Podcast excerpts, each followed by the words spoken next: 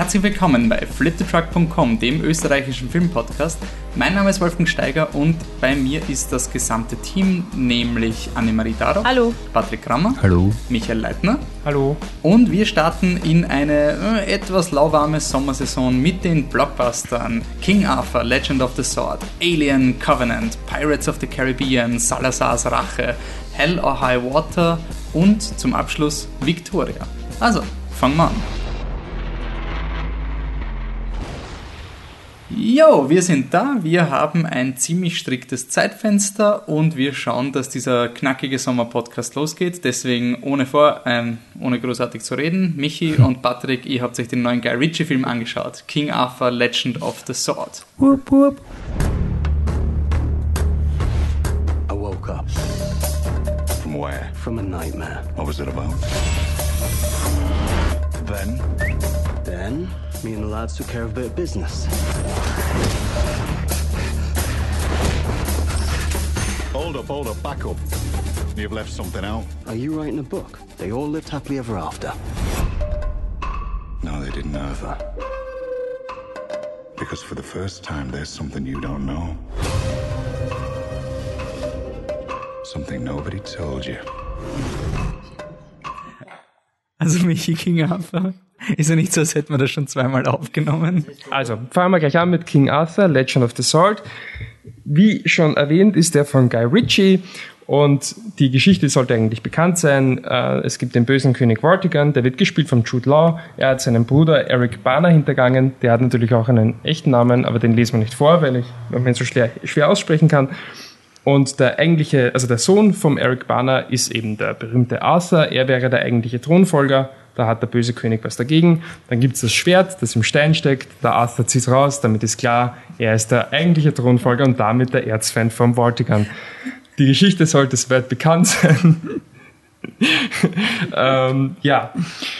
Darüber legt der Guy Ritchie eigentlich seinen, seinen bekannten Stil, sprich ganz viel Gangstergehabe, was ich eigentlich sehr überstilisiert und nervig finde. In dem Film funktioniert sogar halbwegs, aber eigentlich nur, weil der Rest so fad ist, dass man über die schwachsinnigen Momente sich schon wieder freut.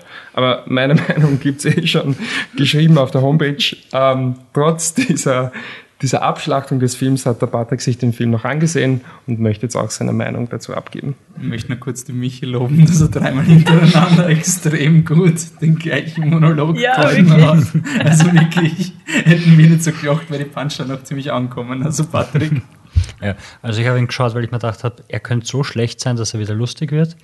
Das ist leider nicht der Fall, aber es ist so von der Entstehungsgeschichte und von der Geschichte dahinter ein voll interessanter Film oder eine interessante Filmwelt, die da entsteht, weil wir haben Guy Ritchie, der schon Sherlock Holmes gemacht hat, zwei Teile, der erste war gut, der zweite nicht so, wo er, nee, sind wir ehrlich, wo, wo sein Stil reingepasst hat in die Welt. Also er hat sich was von einem Charakter gesucht und hat dort seine Slow-Motion-Geschichten eingebaut. Das hat dann funktioniert bei, bei äh, Sherlock Holmes, waren das diese Boxmomente und wo er antizipiert, was passiert. Das war cool und hat funktioniert.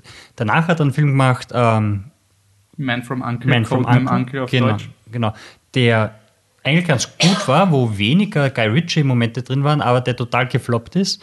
Und dann hat Warner Brothers ihm nochmal einen Film-Franchise gegeben und gesagt, hey, wir würden urgern King Arthur machen und du bist Engländer, also mach das. Und dass der Film, wo du deine Sachen nicht einbaut hast, nicht funktioniert hat, geh wieder voll Guy Ritchie und bau alles ein, was du willst. Und genau das ist passiert und was rausgekommen ist, ist halt diese Katastrophe von einem Film. Also du hast, du hast diese, diese unglaublichen CGI-Momente, wo Elefanten, die dreimal so groß sind wie die Olifanten von Herr der Ringe, auf einen Castle zustürmen. Dann hast du, dann hast du äh, Schwert-Action, wo alles dann in Zeitlupe, dreidimensional, die Kamera schwirrt um und dumm. Und zwischendurch hast du eben diese Guy Ritchie-Momente, die halt überhaupt nicht in diese Welt passen. Also irgend- du bist irgendwo im, im 6. Jahrhundert nach Christus und dann hast du auf einmal da die, den Cockney- Leute, die da irgendwo Kleinkriminalität betreiben. Er, also King Arthur wird in einem Bordell groß und, und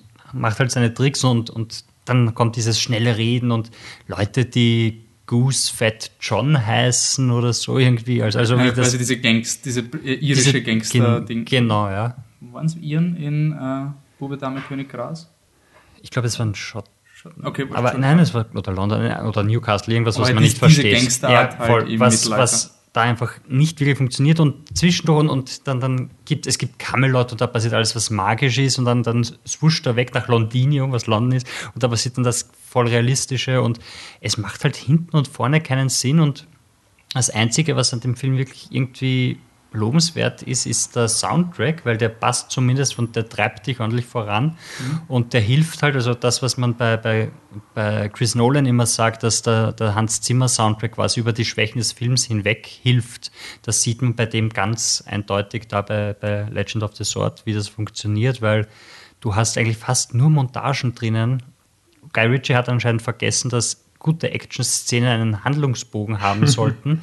Und alles, was du hast, ist, glaube ich, bis auf eine Schlacht, sind wirklich nur Montagen, wo einer redet, dann Cut zu Kämpfen, dann Cut zu, er geht dorthin und, und Sequenzen, die gar keinen Sinn machen, wo er sich irgendwo hinbeamen muss und dort sind große Monster, nur weil große Monster am Ende nochmal vorkommen, man muss etablieren und dann die Vergewaltigung von der Artus-Sage und Ja. total strange. Leider, leider macht der Film wirklich keinen Spaß. Er ist auch gefloppt, das heißt, es gibt keinen zweiten Teil. Aber sie wollten noch fünf Filme machen. Sie wollten insgesamt sechs. sechs Filme machen, Ja. ja.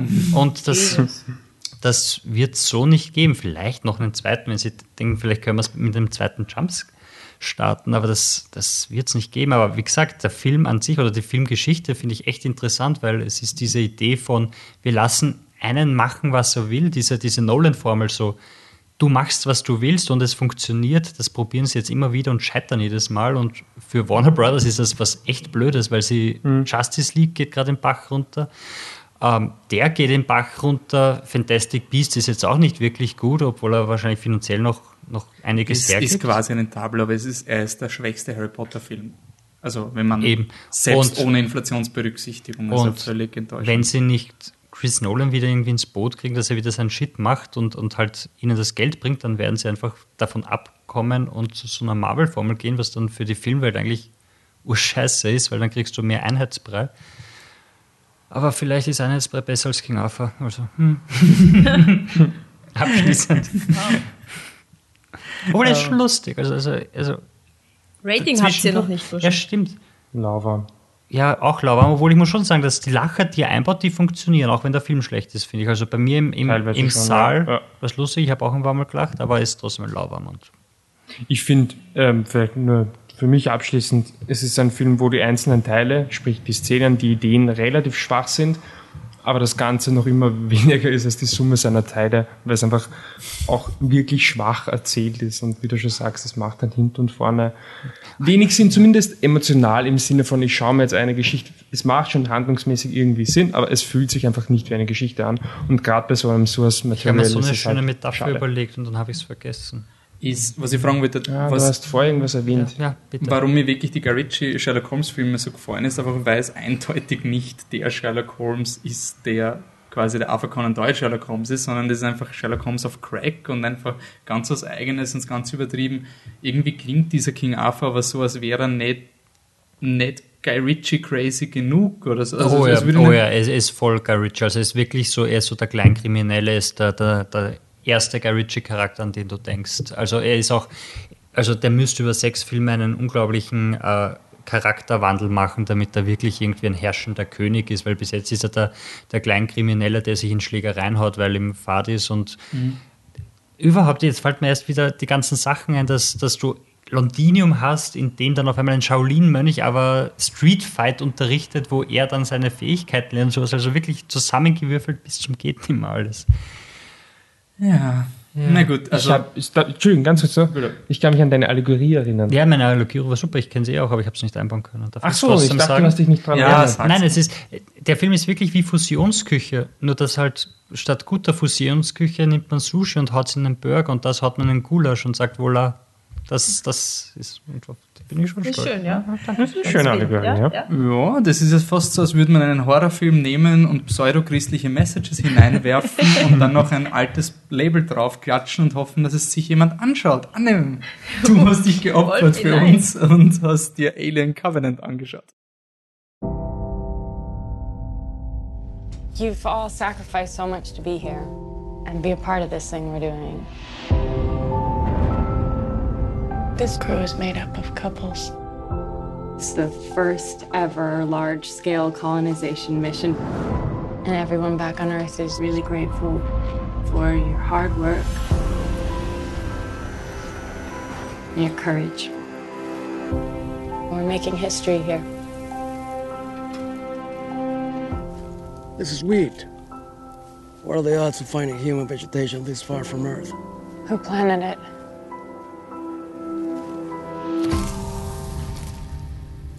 Ja, ich habe mir am Abend zuvor OG Alien von 1979 nochmal angeschaut. Weil Könnt, könnt ihr mich bitte aufklären, was OG ist? Das Old Original Generation? Gangster. Old Gangster. Gangster. Ah. Oh, wohl, Also die ist so alt. Oh, Ja, ja, er ist heißt- selber ein OG. Ich habe mir die ganze Zeit auf, Inst auf, auf Twitter und so fragen, wenn die Leute sagen, ich bin OG-Nerd und sowas und denke mir, heißt das Original Generation? Es ist quasi so Das ist eine süße Idee, Okay. ja. über, über drüber. Okay, also OG Ja. Alien hast du geschaut. Ja, OG Alien habe ich geschaut.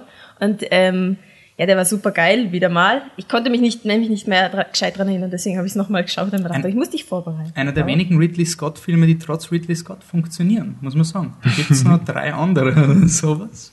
Aber wirklich, wirklich so spannend. Ähm, eben die Klaustrophobie ist halt immer zu spüren. Also ich rede jetzt über den, weil ähm, Alien Covenant möchte, glaube ich, schon wieder mal so sein, aber schafft's halt nicht. Also OG Alien ist wirklich ein Horrorfilm in einem Raumschiff. Es ist klaustrophobisch. Du hast scheiß Angst vor diesem tropfenden, mega geilen Alien.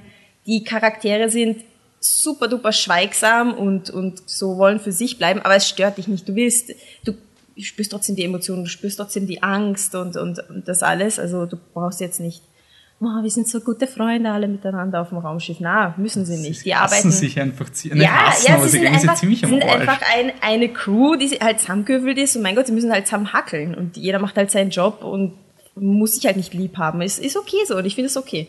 Aber in Alien Covenant müssen sich natürlich alle lieb haben, weil was wäre diese Welt ohne Liebhaben? Und alle müssen Freunde sein und, und, und äh, ja, also das ist wieder, ja wirklich, also ist wieder eigentlich eine die gleiche Prämisse. Ihr Covenant, dieses Raumschiff, fliegt durchs Weltall, möchte eine, Kolonis äh, eine Terraforming-Mission machen auf einem mega weit entfernten Planeten. So sieben Jahre müssten sie noch fliegen und sie sind halt alle in diesen, in diesen Kapseln, wo sie halt das durchschlafen.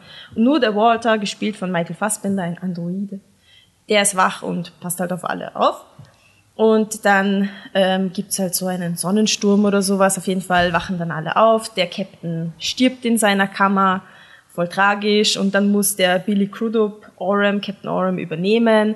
Und das ist halt so ein gottesfürchtiger Mann. Eh wie so ein lieber Priester eigentlich. Er ist wirklich wie so ein lieber Priester. So, du kannst ihn die nicht. Du kannst ihn nicht ernst nehmen, aber es ist halt ein lieber Priester. Du akzeptierst, weil der hat halt seinen Glauben und so. Und ist, ich, ich bin Atheistin, deswegen darf ich so schlimm drüber reden.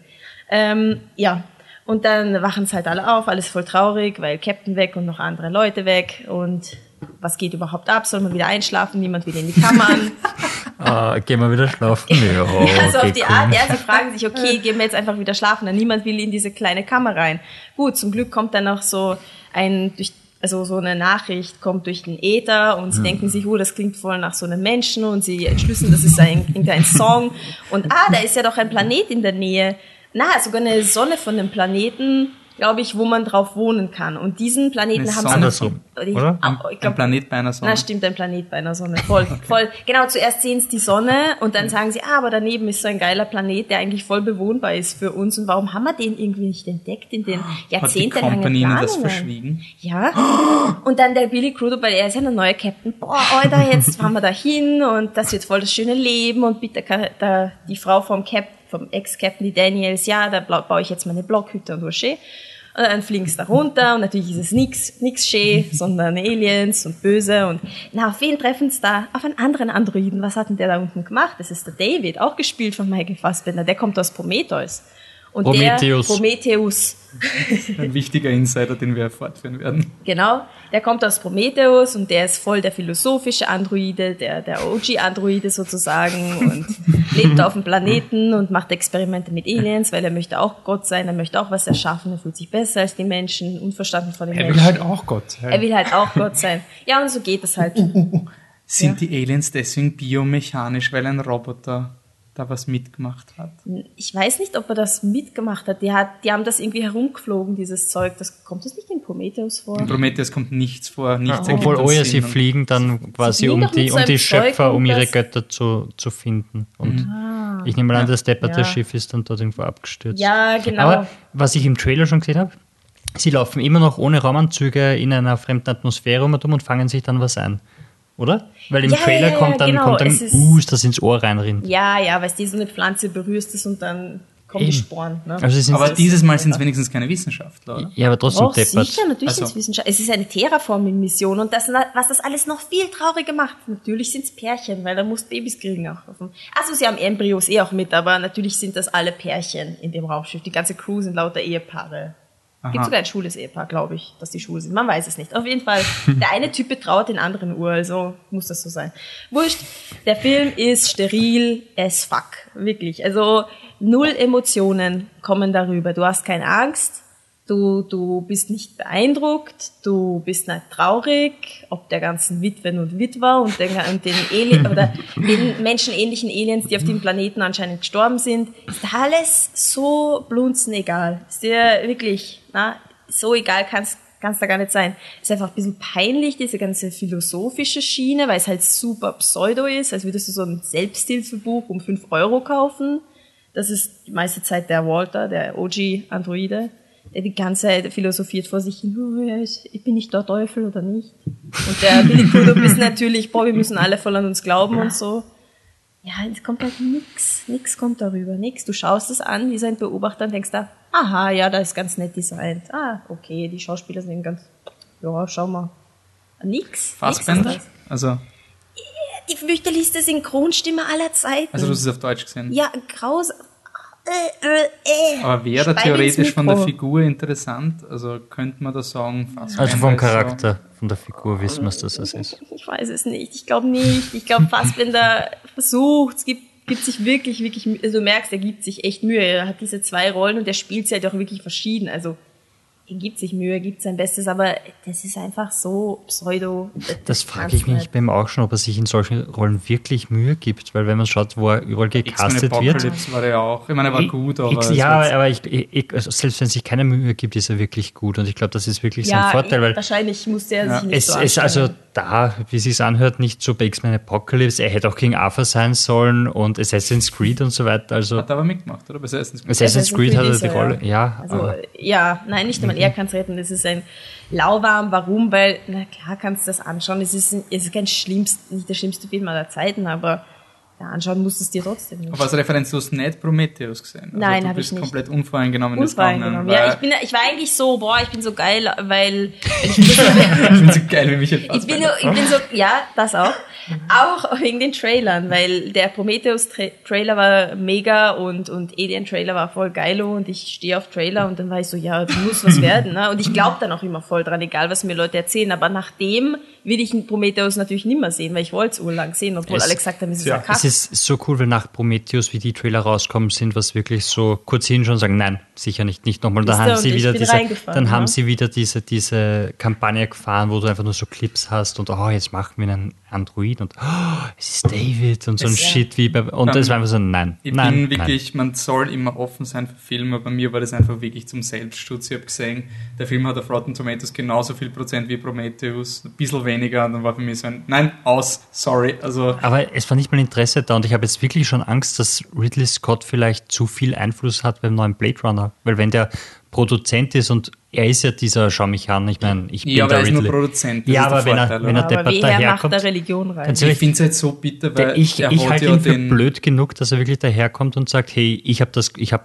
ich hab Blade Runner gemacht, ich rede da ordentlich mit und ich sag dir, was da Ja, reinschreibst. Davor habe ich echt Angst. Villeneuve hat Arrival gemacht, er hat mehr Geld gemacht als Alien Covenant gerade. Alien Covenant stinkt ziemlich ab, weil er gerade finanziell den Backlash von Prometheus erntet. Also so von der Performance ist Alien Covenant ziemlich schwach.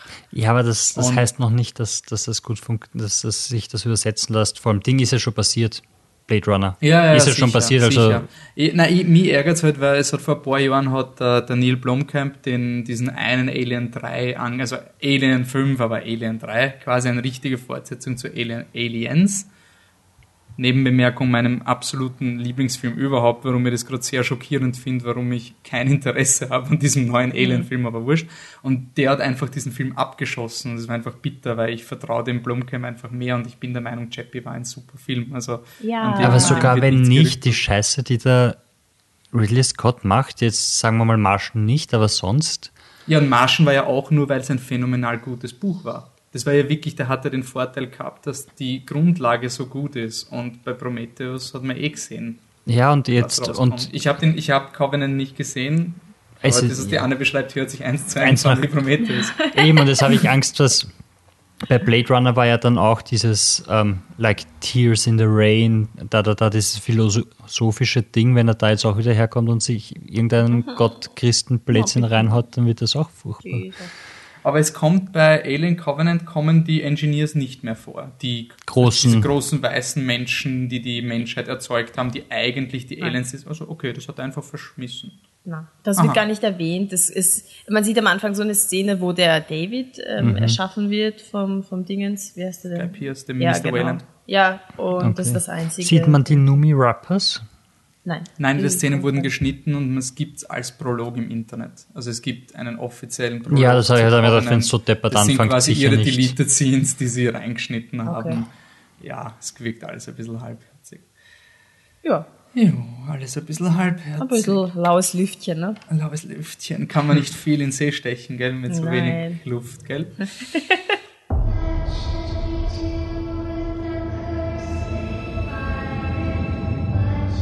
Had infected the seas for generations.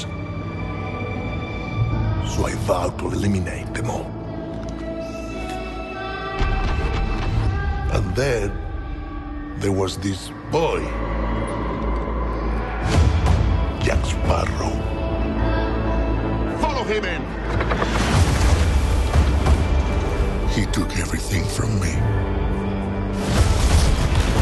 and filled me with rage. Ja, Fluch der Karibik, Salazars Rache oder den, das erste Mal seit langem, dass ein deutscher Titel besser ist als der englische. Pirates of the Caribbean, Dead Man Tells no, Tell No Tales. Das ist ziemlich lang. Also es ist Ja, ein- aber ich finde nicht schlecht. er ist cool, aber er ist kein Titel. Es ist so ewig lang. Er tippt das mal fünfmal, ich hab die Kritik geschrieben und dann habe ich mir gedacht, nein, Salazars Rache. Das geht schneller. ähm, ja, Johnny Depp, der vor 2003 für einen Oscar nominiert wurde für seine Performance als Captain Jack Sparrow, ist wieder mal zurück als Captain Jack Sparrow. Und ähm, warum ist er Jetzt zurück? könnte jeder Film sein. aber diesmal auch wirklich als Captain Jack Sparrow. Ähm, und die Story ist, dass es quasi eine Fortsetzung zu Flug der Karibik 3, At Wild Science ist. Disclaimer, ich bin noch immer der Meinung, dass Flug der Karibik 1, 2 und 3 super Unterhaltungsfilme sind. Ich habe die vor zwei Wochen nochmal geschaut in einem Triple Feature. Ich mag sie noch immer. Ich weiß, dass viele Leute ein Problem damit haben. Ich habe ein bisschen Probleme mit dem ersten, gar kein Problem mit dem zweiten und ein paar Probleme mit dem dritten. Aber Welcher war der zweite nochmal nur ganz kurz? Der zweite war der mit Kraken, mit, der, Ah, ja. mit dem schönen Strand und dieser, wo Das sie ist das dann... mit den Geistern. Unterwassergeister, äh, nicht Geister, Skelette, die unter Wasser gehen. Nein, das ist der erste. Das ist Das ist der erste, erste. mit den Unterwasserskeletten. Der zweite ist David Jones mit den Tentakeln Ja, und so. cool. Und was mir einfach immer taugt hat, ist, dass es einfach cooles, pompöses Action-Spektakel ist. Ähm, ja, und jetzt geht's halt wirklich weiter. Es hat ja einen Spin-off gegeben mit Fluch der Karibik on Stranger Tides, der rausgekommen ist, wo die Story, das war quasi so ein Standalone-Abenteuer mit Jack Sparrow und jetzt wird aber die Story fortgesetzt. Und deswegen war ich wirklich ganz ehrlich, so dumm es klingt, ich habe gewusst, das ist ein Franchise, und ich habe mich wirklich ehrlich auf diesen Film gefreut. Es wird nämlich die Story von Orlando Bloom, William Turner wird quasi fortgesetzt. Er wird am Ende vom dritten Teil verflucht, muss jetzt immer unter Wasser herumfahren mit seinem Unterwasserschiff und sein Sohn, der, äh, der, der, Turner heißt er im Nachnamen Henry Turner, Brandon Thwaites, will seinen Vater eben befreien von diesem Fluch, ihn da unter Wasser hält. Und dafür braucht er die Hilfe von Jack Sparrow und von einer Wissenschaftlerin, nämlich von der Carina Smith, gespielt von Kea Scodelario. Und die müssen nämlich den Stab des Poseidons finden, weil der macht, dass Dinge das machen, was die Hauptdarsteller wollen. Und gleichzeitig kommt der Javier Bardem, der ist ein verfluchter spanischer Captain, der vom Jack Sparrow mal besiegt wurde und weil der Plot sagt, dass er jetzt wieder aufersteht, er steht er wieder auf mit seiner Armee der Toten und will den Stab des Poseidons, weil der macht, dass die Dinge so sind, wie er es will und alle wollen das Ding, dass das Ding macht, was Machen alle Sie wollen. da, macht das Ding dasselbe Ding? Der, der Stab des Poseidon. Der macht genau das, was sie im Plot gerade brauchen. Aber es gibt wirklich einen Dialog, wo der, wo, der, wo der Javier Bardem eine neue Superkraft einführt und dann wird gesagt, ja, aber wenn du das machst, ist urschlecht. Und dann sagt er, ja, aber ich habe dann den Stab des Poseidons und der macht, dass ich dann das wieder nicht machen kann. Es ist wirklich so, so, so alles, was sie gerade brauchen, macht der Stab des Poseidons. Kommt Kira Knightley auch vor? Ja, für vier Sekunden. Also es hat einen Teaser gegeben, so einen TV-Spot, wo man die Kira Knightley gesehen hat und man hat sich gedacht, oh ja, urcool, ich habe mich voll gefreut, so hey, Original Trio kommt zurück. Sie kommt, ich glaube, fünf Minuten vor Ende vor. Sie könnt sich überlegen, wenn es darum geht, dass der Will Turner verflucht ist und man sieht die Elizabeth, die mit ihm zusammen ist, nur vier Sekunden, was die Szene sein könnte, wo sie vorkommt. Also es ist wirklich ganz basic. Also es ist wirklich so ein Sequel, die ersten zehn Minuten war ich so an Bord. Also so cool. Also so cool. Der Sohn von Will Turner, der rudert das, du weißt noch nicht, dass der Sohn von Will Turner ist, und der rudert auf seinem Boot und bindet sich Steine an den Knöchel und springt über Bord ins Wasser. Er trinkt quasi und wird eben von der Flying Dutchman, die ja dazu da ist, alle ertrunkenen Seelen aufzugreifen, geholt und da ist dann der Vater und uremotional so, oh Vater, ich befreie dich, nein, ich bin verflucht, uh, nein, doch, ich befreie dich, nein, geh weg, boah, der Verfluch, Blah, und so, voll cool, hat mir voll taugt. Und dann Flash Forward, Bermuda-Dreieck, boah, Salazar, Javier Bardem, als cooler Bösewicht, der ist wirklich nicht das Problem des Films, er ist voll okay. Und er sagt so, yeah, yeah, you have to tell Jack Sparrow because I would tell him myself, but Dead men tell no tales. Und du sitzt im Kino. okay, was hat den Titel gesagt? Jack. Und dann die nächste Szene, Johnny Depp, also Jack Sparrow, wird eingeführt auf einem Haufen Geld schlafend besoffen. Und ich weiß nicht, ob das Absicht ist. Ich weiß nicht, ob das eine, eine Metapher für Johnny Depp ist. Einfach so, äh, die, die, die Jack Sparrow-Auftritte waren immer dieses epische. Jeder von den ersten drei Filmen hat einen coolen Jack Sparrow-Auftritt gehabt. Am Anfang ist er so auf See, das Schiffboot geht unter und es ist Oh gar ja. kein episches Schiff. Im zweiten Teil kommt er aus diesem Sarg raus, wo er sich irgendwie mit, dann mit dem Knochen, mit dem Skelettfuß weiter paddelt und im dritten Teil reitet er auf einer Welle von Krabben auf der Black Pearl. Es ist immer so ein ba, ba, ba, ba, ba, ba, ba, ba. und in dem Film ist so, "Oh, Tür auf, ja, da ist der Jack Sparrow, sonst was. Und Jack Sparrow schläft sich durch den Film. Er macht nichts. Du siehst wirklich, wann der Stuntman ist. Alle, selbst so Dinge wie er fällt um und klatscht in den Gatsch, das ist mit der Kamera so weit weg, dass du sein Gesicht nicht siehst, damit du den Johnny Depp nicht bezahlen musst. In den Action-Szenen, er rennt herum, springt, hüpft, hüpft. Du weißt, entweder Stuntman-Check oder CGI-Check und dann haut ihn einmal auf die Eier und dann gibt's einen Close-Up von seinem Gesicht, wo er so, uh, reinschaut und das war wahrscheinlich die 90 Millionen, die er einkassiert hat und den Rest haben die Stuntmen gemacht. Es ist arg, wie wenig Schauspieler, also wenn wir vom Fassbender vorher geredet haben, ich würde mich wirklich wundern, ob irgendein Schauspieler jemals weniger für eine Rolle getan hat als Johnny Depp in dieser Rolle. Blade 3 gibt es diese Geschichte, wo er sich mit dem Regisseur zerstritten hat und dann haben sie ihn immer nur noch animiert. Nein, nicht der jo Blade 3, der Wesley Snipes. Wesley Snipes, okay. Der hat sich dann geweigert, aus seinem Trailer zu kommen. Dann haben sie wirklich auch nur so weite Shots gemacht dem Stuntman, der dann halt so Ja. geht und sowas. Äh, Es ist wirklich viel. Und was mich wirklich geärgert hat, es ist wirklich so ein Film, ich ignoriere den, den Spin-off, also on Stranger Tides, ignoriere ich einfach. Und diesen Film ist so, wenn er im Fernsehen läuft, würde ich nicht abdrehen. Aber er muss halt wirklich Ist die sein. Schiff-Action wieder besser? Weil Ja, ein Problem ja, beim ja, vierten war ja, dass sie kein Geld Beim- hatten, bei um mit den. Ja. Ja, beim vierten. Bei diesem Spin-off. Der Trivia-Fact. Fluch der Karibik on Stranger Tide ist der, Der most expensive movie of all time. Of all time. Also Was? ever, auch, auch wenn man Inflation berücksichtigt, ist dieser Film on Stranger Tides der teuerste Film aller Zeiten. Weil ich habe recherchiert, weil man gedacht habe, aha, es steht, der neue, also Dead Man Tell No Tales, hat weniger Budget gehabt. Und ich habe mir gedacht, ja, aber die Action ist Millionenmal geiler als im vierten. Die Action ist BAM! Man sieht ja im Trailer so, sie sliden so an den Wasserfällen und das wird über Flucht der Karibik so. Sie werfen einen Haken 500 Meter die Wasserwand entlang ba- badadab und sowas. Voll cool. Und der Film hat, hat ein Drittel ungefähr von dem Geld von dem vierten der gehabt. Ich weiß nicht, die Flucht der Karibik on Stranger Tides, der war so Geldwäsche. ein billiger Film. Der hat so schlecht ausgeschaut. Und ja, weil der Patrick fragt, die Action schaut besser aus. Es gibt Schiffe, die kämpfen. Das war in diesem anderen Film nicht. Es wird keine einzige Szene geben, wo zwei Schiffe sich verfolgt haben und dann gibt es eine Montage, wo ihr schreit, Feuer, Feuer, Feuer, bum, bum, bum, Kanonen, sonst irgendwas. Aber in dem Film gibt es wenigstens ein paar so Kanonenschussdinge und ein paar so und so. Also ich will das bei Flucht der Karibik. Und ich habe ihn manchmal so ein bisschen genossen.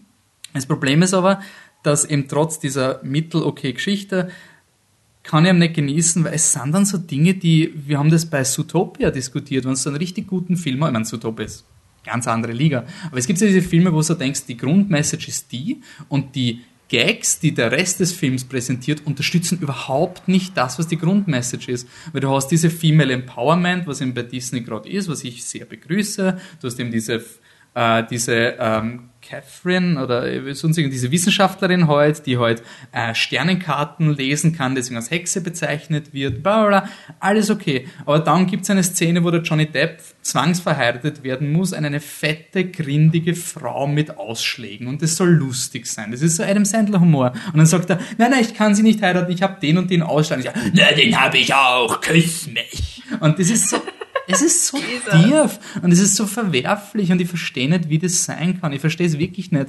Also wie das geht, dass man einen Film macht, wo die Grundmessage das sagt, hey, Außenseiter der Gesellschaft und wir müssen das machen und gleichzeitig als wäre jemand am Set gesessen und hätte noch extra so schlechte Witze immer reingeschrieben.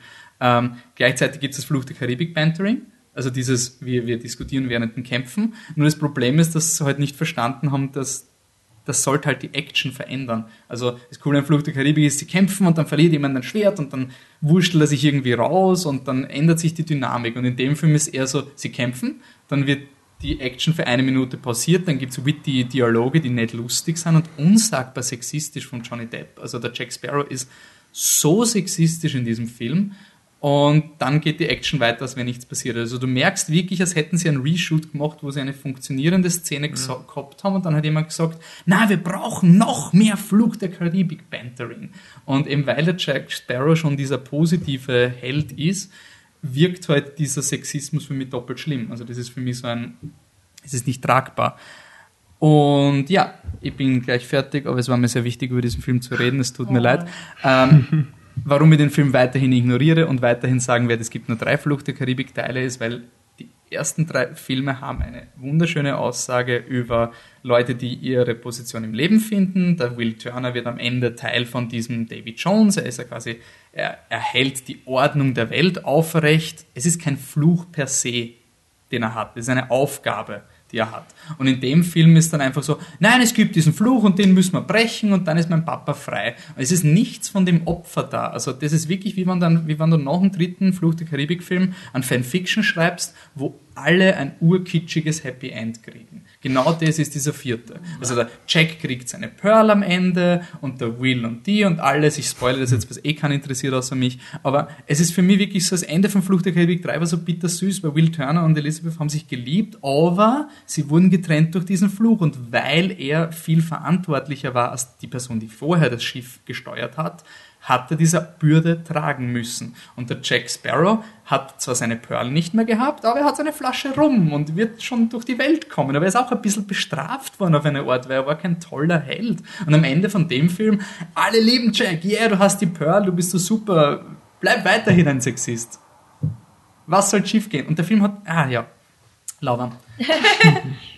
Äh, ja, ich weiß, ich hätte nichts erwarten sollen, aber es war halt wirklich schon ein bisschen Hoffnung und ich hasse Disney halt für das False Advertising, dass es wirklich so die ersten fünf Minuten ausschaut, als wäre es wirklich eine echte Fortsetzung und Orlando Bloom kommt dann nicht mehr vor. Es ist wirklich ein Wahnsinn. Ich war am Anfang voll so, wow, er kommt gleich in der ersten Szene vor, voll cool, sie führen die Geschichte von Orlando Bloom weiter. Und in der letzten Szene kommt er dann halt wieder vor. Also ich glaube, Orlando Bloom war zwei Tage on set, einmal im Make-up, einmal ohne Make-up. Und was man dem Film positiv anrechnen muss, er hat eine abgeschlossene Geschichte mit Anfang, Mitte, Schluss. Das gibt's auch nicht mehr so oft, wenn wir im Vergleich King Arthur sehen. Also man kann sich diesen Film anschauen und ja, Muss man aber nicht. Man kann auch Flucht der Karibik 1 bis 3 schauen. Vor allem Flucht der Karibik 2, der ist super. Passt. Oder man Oder. schaut einen wirklich, wirklich, wirklich guten Film. Oh, Wolfi, tut mir Naja, dann leid. diskutieren wir mal, ob Ja. wirklich gut ist. Dann schauen wir mal. Nein, nein. Oder man kann auch ins Kino gehen und sich was Gutes anschauen, nämlich Hell or High Water. You know, the bank loan just enough to keep your mama poor. Thought they could swipe her land. It's a big bank. It's too big. That's what she said. Now they can foreclose on Friday. So come hell or high water, get the money to the bank on Thursday. And then you are free and clear.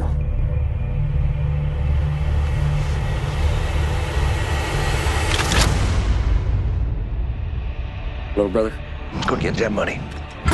Good morning, folks. Open the drawers. You got a gun on you, old man? You damn right I got a gun on me. Y'all gonna steal my gun too? We ain't stealing from you, we're stealing from the bank. Woo! You hear about these bank robberies? You may get to have some fun before they send you off to the rocking chair yet. I may have one hunt left in me.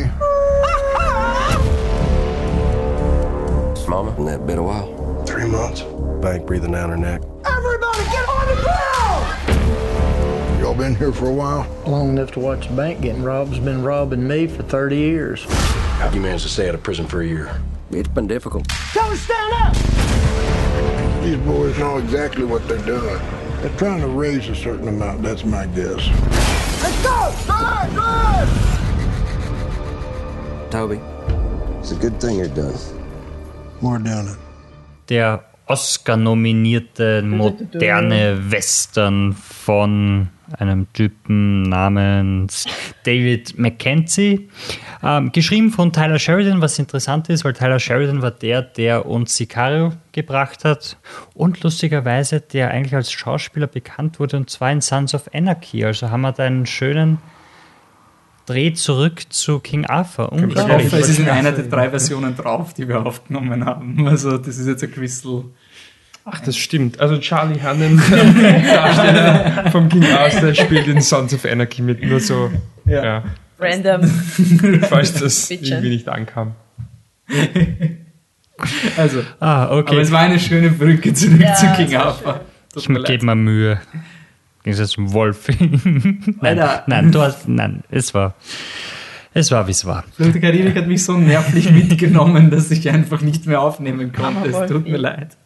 Und das blöde Teil ist halt kein Stab des Poseidon, das macht, was wir gerade von ihm brauchen. Ja. Ja, auf jeden Fall ein moderner Western, der versucht abzurechnen, glaube ich, mit dieser ganzen äh, Wirtschaftskrise von 2008. Die Geschichte ist, dass das Brüderpaar Chris Pine und Ben Foster ähm, Raubüberfälle machen und sie, sie rauben immer eine gewisse Bank aus, um genug Geld zusammenzukriegen, um quasi den Lohn zurückzuzahlen, den die Bank deren toten Mutter eingeredet hat. Also sie wollen quasi die, die, die eigene Farm behalten und der Bank eins auswischen dafür, dass die so Arschlicher waren und der kranken, armen, dummen, alten Mutter da irgendwas eingeredet hat, was sie nie zurückziehen kann, um an ihre Farm zu kommen. Und die überfallen die Bänke und werden dann gejagt von Jeff Bridges und seinem Kollegen, die Jeff Bridges und seinen Untertiteln. Ohne Untertitel ist Na, dieser nix. Film nicht zu verstehen. Ja, ja, obwohl Jeff Bridges ist eigentlich, also im Vergleich zu seinen anderen Filmen, wo er vor sich hin murmelt, fast, fast leicht verständlich. Also es gibt Schlimmeres als das.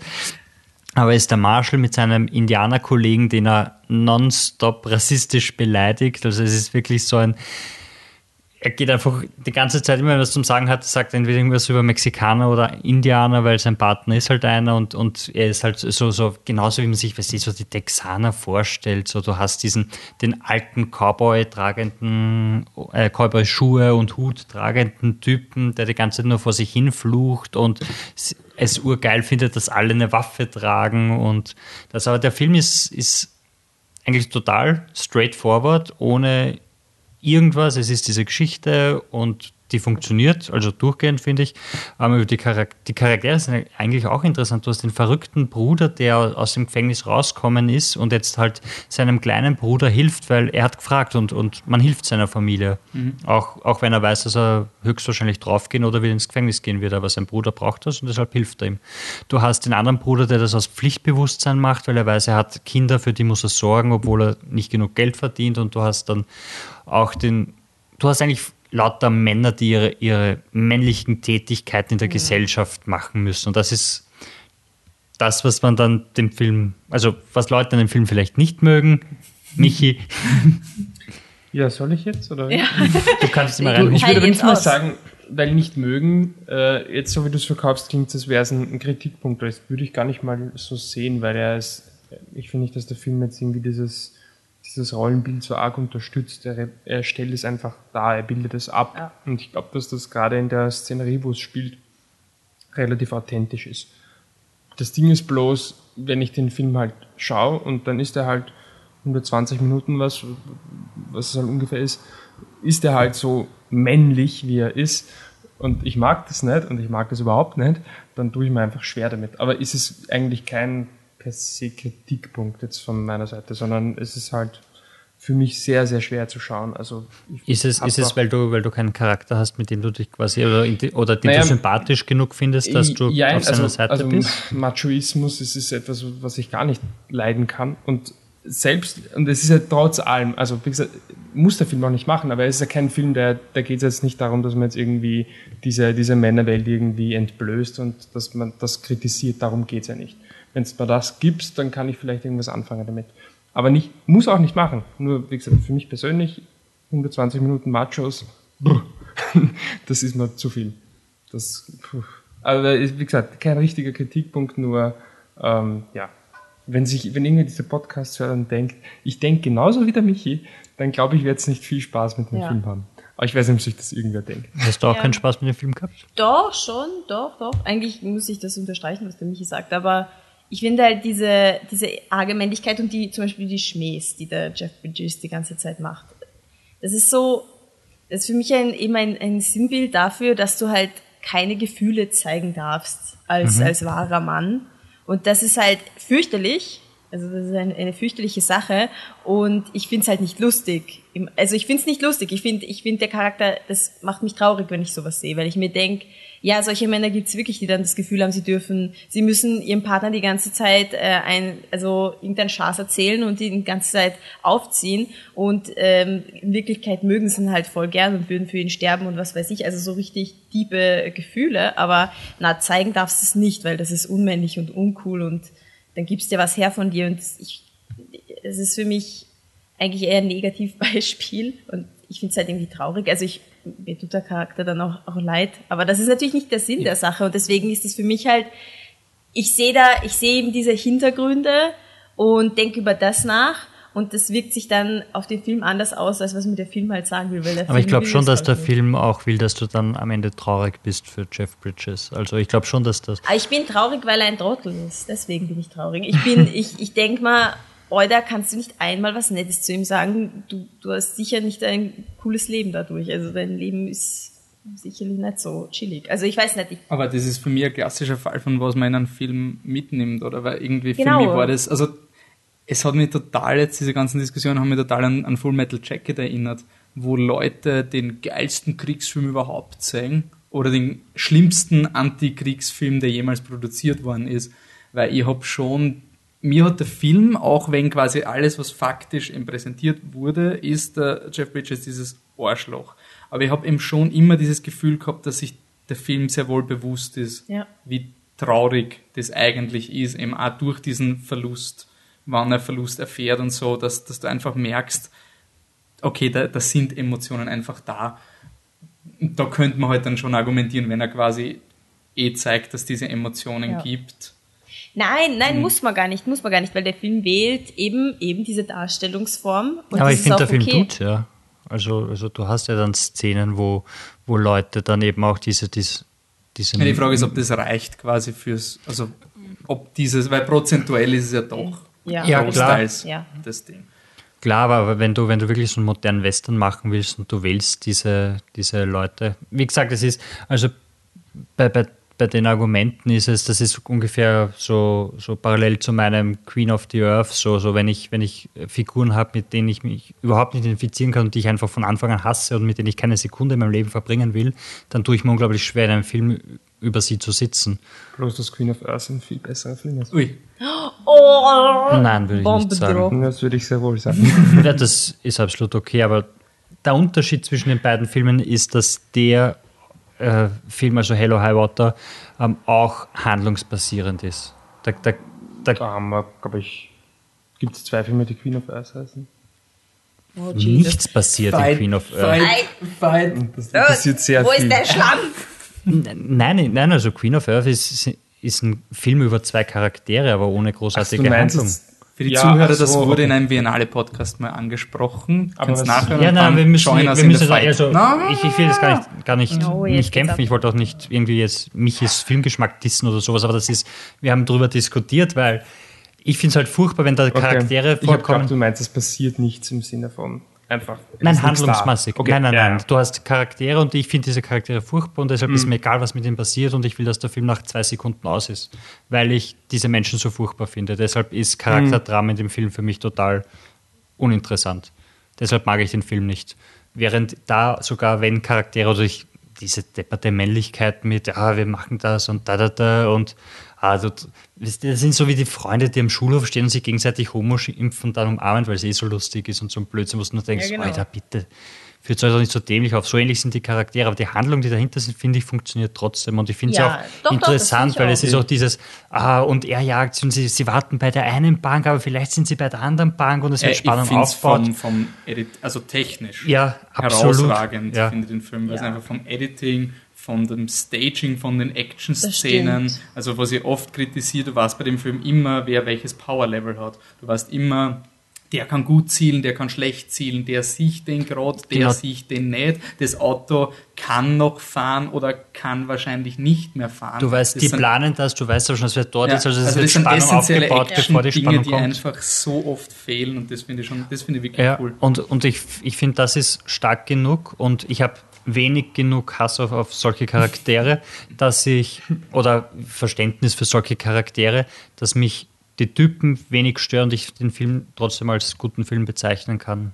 Vor allem wegen den technischen Sachen und wegen der Story und wegen dem Ganzen, was Ich er nur- nebenbei nur hat. sagen, was ist falsch bekommen ist, ich hasse diese Charaktere nicht. Also Ich gar nicht. nicht. Ich Nein, habe nicht, du- einmal, ich hab nicht einmal irgendwie, ich finde nicht mal blöd oder, oder negativ oder Mhm.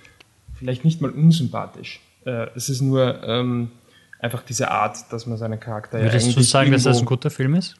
Ja, absolut. Ich, ich, es ist ein Film, ähm, ich habe es ich hab's zu Anne ähm, vor, vor der Aufnahme gesagt, das ist ähm, mit Abstand der beste Film in letzter Zeit, den ich nicht leiden kann. Also ich finde ihn wirklich, ich sehe ihn, weil, ja, Nach er, also- ist, er ist richtig gut. La La Land war doch auch Gut, ja, La La Land, wobei selbst, ja, aber La La Land kann ich nicht schauen, weil ich die Musik nicht mag. Aber mit dem Film emotional, ich verteidige den immer. Bei Hello High Water, den würde ich nicht verteidigen. Weil ich einfach keine Emotion aufbringen kann, weil ich sage, ja, cool. Weil ich es einfach kaum schauen kann. Aber Würdest du ja. auch sagen, dass es ein guter Ja, Film ja, ist ein sehr guter Film. ja. Ist? Ist auch ein sehr gut.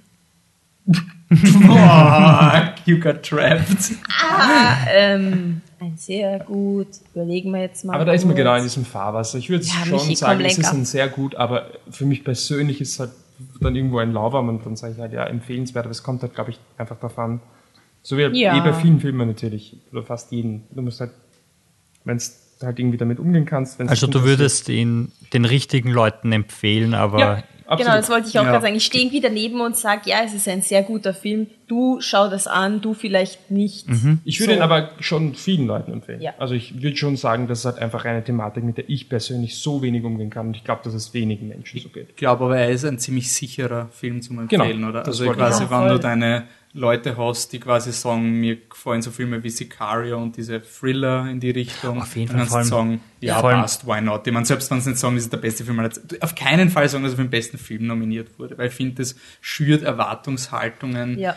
das, das hat, finde ich, bei mir vor den Drive rausgekommen, aber wir haben es bei der Oscar-Nacht eben gesehen. Das war quasi, das ist der letzte Best Picture-Nominierte, den ich noch nicht gesehen habe. Dann vergleichst du ihn gerne mit Arrival und La La Land und Moonlight und so und denkst dir halt, ja, okay, in der Liga spielt er nicht. Aber das ist unfair. Also das ist einfach Ja. so, das, das ist nicht die Schuld des Films und das war so ein Film, der einfach voll happy war, dass er nominiert wurde. Also es war so ein Film, der nicht damit gerechnet hat, dass er jemals nominiert wurde und dann diese vier Oscars waren quasi gleichbedeutend mit einem Oscar-Sieg für den Film, weil mehr hätte man eigentlich gar nicht erwarten können. Und abschließend, ich glaube auch, dass der Film, so wie er aufgebaut ist, ähm, so oberflächlich gehalten wird, dass diese Charakterdiskussionen bei den meisten Leuten, denen man einen Film empfehlen wird, gar nicht, gar nicht vorkommen. Ja. Also ich glaube schon, dass das, da gibt es die zwei Typen, die machen das und, und wer genau die Typen sind, ist in dem Film jetzt auch nicht gerade so wichtig, dass ich, also ich glaube nicht, wenn du sagst, hey, schau den Film an, dass er nachher ko- herkommt und sagt, ja, aber die Charaktere, also da, da, da, diese Sachen, also ich glaube, der ist ein, auf einem sehr oberflächlichen Level ähm, leicht zu empfehlen. Also bei mir war er ein sehr gut, du hast schon gesagt, Ja. sehr Bei gut. mir ist empfehlenswert. Ja, bei mir dann halt auch empfehlenswert. Okay. Okay, so. Michi, welche Filme schaust du sonst? Liebeskomödien, ab und an. Äh, dieser heißt Ab und Victoria. an öfters. Öf- tatsächlich? Ich weiß nicht. Wie oft hast du es gesehen? Den Ach so, diesen, ja, Ja, okay, ja, okay, ja. ja, ja, okay. Ähm, Victoria, äh, der deutsche Untertitel ist furchtbar und lautet Männer und andere Missgeschicke.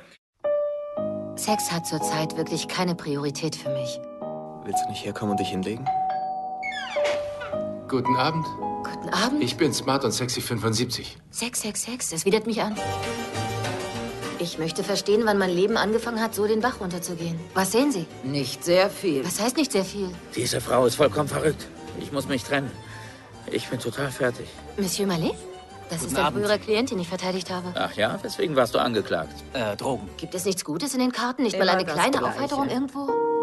Sie sagt, du hättest ihr ein Dessertmesser geschnappt und es ihr in dem Moment in den Bauch gestopft. Aber nein, das hat sie selbst getan, als ich in den Festsaal zurückgekommen bin. Sie ist verrückt. Sie sagt, Sie hätten ihr gewaltsam das Höschen heruntergerissen. Nein, selbst wenn, war es unmöglich, weil sie überhaupt kein Höschen anhatte. Was machst du hier? Ich habe am Schuleingang gedealt. Nur ein Scherz. Eigentlich bin ich eher auf der Suche nach einem Babysitter. Ich äh, könnte dein Au pair sein. Du hast keine Wohnung.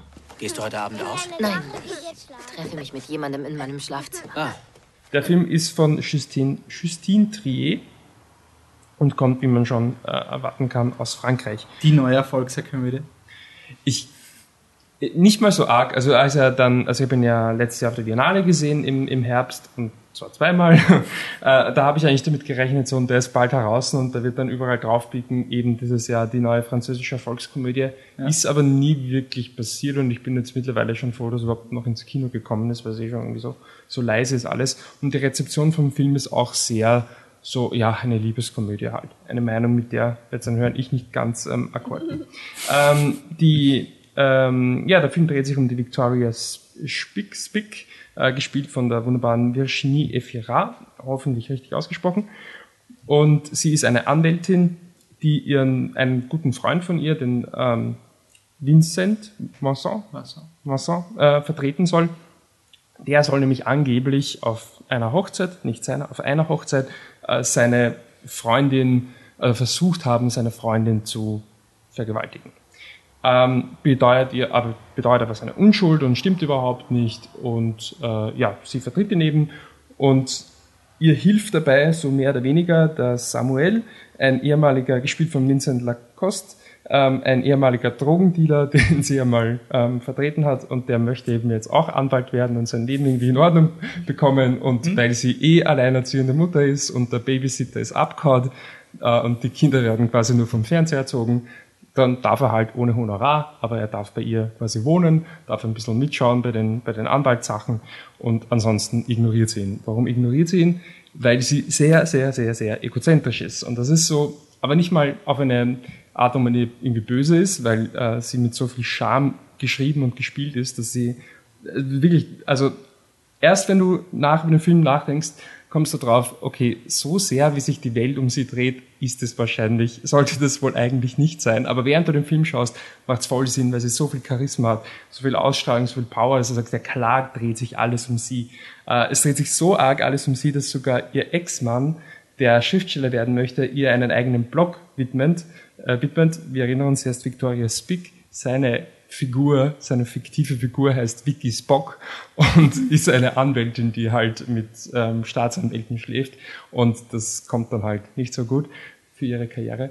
Ähm, ja, und so, ja, stolpert sie durchs Leben, da dann ja mehrere berufliche Krisen, äh, Sinnkrisen, äh, versucht immer mit irgendwelchen Männern Sex zu haben. Das klappt aber auch nicht, weil sie sich einfach nicht darauf konzentrieren kann und nur von ihren Problemen abgelenkt ist. Und schon, das ist halt schon ein Kommentar so ein bisschen über die, die First World Problems, die aber halt schon irgendwo echte Probleme sind in ihrem Fall. Ähm, und ich finde es halt ein Film, der irrsinnig viel Spaß macht, romantisch ist dann in weiterer Folge, äh, der, der, der lustig, sympathisch ähm, ist, aber jetzt habe ich ihn dreimal gesehen und dann neigt man natürlich dazu, den Film über zu interpretieren. Aber wirklich Ah. ein Film ist, wo so viel drinsteckt einfach über das Leben in der westlichen Welt und dann noch ganz nebenbei, was ich zum Beispiel in meiner Rezension, die ihr schon online findet, gar nicht erwähnt habe, auch viel über das, über Gericht, über, über die Legislative, wie das, was das für absurde ähm, Ausmaße nehmen kann. Aber Anne hat es auch gesehen, zumindest einmal. Oh mein Gott. Ja, und daran soll ich mich jetzt erinnern, hier, letzten Herbst. dachte. Ist schon fast, ist schon fast wieder Herbst, Michi. Ist schon fast, ist schon fast ein Jahr her. Na, aber, ähm, ja, hat mir damals sehr gut gefallen. Ich kann mich nur daran erinnern, dass manche Szenerien einfach so absurd waren. Also, so, ein, als würdest du mit einem Fuß außerhalb der Realität stehen, aber du bist noch nah genug dran, dass es, dass es schon eine realistische Situation ist, aber irgendwas ist ein bisschen, bisschen Hm. komisch, bisschen anders dran. Und Ja, das ist eben absolut. dieser Faktor, dass, dass sich halt irgendwie alles um sie zu drehen scheint. Aber es ist so gut miteinander verflochten, dass du, wenn du nicht drauf achtest oder wenn es dir nicht auffällt, dann ist es schon eine extrem unterhaltsame Liebeskomödie. Also wirklich, wirklich super, super unterhaltsam, lustig. Sie ist eine super Schauspielerin, fühlt die Rolle komplett aus. Also da kann man nichts dagegen sagen. Das ist wirklich ein echt cooler Film. Ich möchte noch erwähnen, ähm, es hat ja eben so ein bisschen einen Crime-Plot, auch wenn es dann vielleicht gar nicht so wirklich Crime ist, aber theoretisch zumindest. Ähm, und es ist wirklich ein gutes Drehbuch. Da glaube ich, sowas, da wird dem Wolfi sehr gefallen, ähm, weil es wirklich als, quasi als Drehbuch Sinn macht, als Story Sinn macht. Ähm, und auch wie sie die Geschichte erzählt, also beim ersten Mal schauen, war es halt einfach dieses, ja, dass die mehr oder weniger erste Szene ist eben diese Hochzeit, wo dann was passiert und ja, sie haben halt Spaß und bla bla bla und ist halt so. Aber beim zweiten Mal, dritten Mal schauen vielleicht die Szene, erste Szene ist nicht verstörend. Ähm, da, da ist dann eben so eine Tanzszene und am Anfang ist alles noch lustig und plötzlich hörst du das Schreien von der Frau Ja, genau. und die halt weint und irgendwie von anderen getröstet wird und darin bellt dann ein Hund, der später noch eine wesentliche Rolle spielt, bellt darüber und dann wird die Musik immer lauter und dann steht Victoria und irgendwie, es passt halt sehr gut, weil es wirklich ein Film ist, der halt immer an der Grenze zwischen ähm, Tragik und Komödie wandert. Aber, und das finde ich sehr cool dran, beim ersten Mal schauen habe ich gesagt, ja, so eine Tragikomödie, aber eigentlich einfach eine Liebeskomödie, ursüß und so Woody Allen-mäßig, ja, hey, vielleicht ist gar nicht alles so einfach, aber hey, es ist urlieb und schön. Ähm, und danach hat halt die Schauspielerin, war damals beim FAQ da, hat gemeint, ja, das ist ein Film, wo sich Leute ein bisschen schwer tun, ob sie jetzt lachen oder weinen sollen.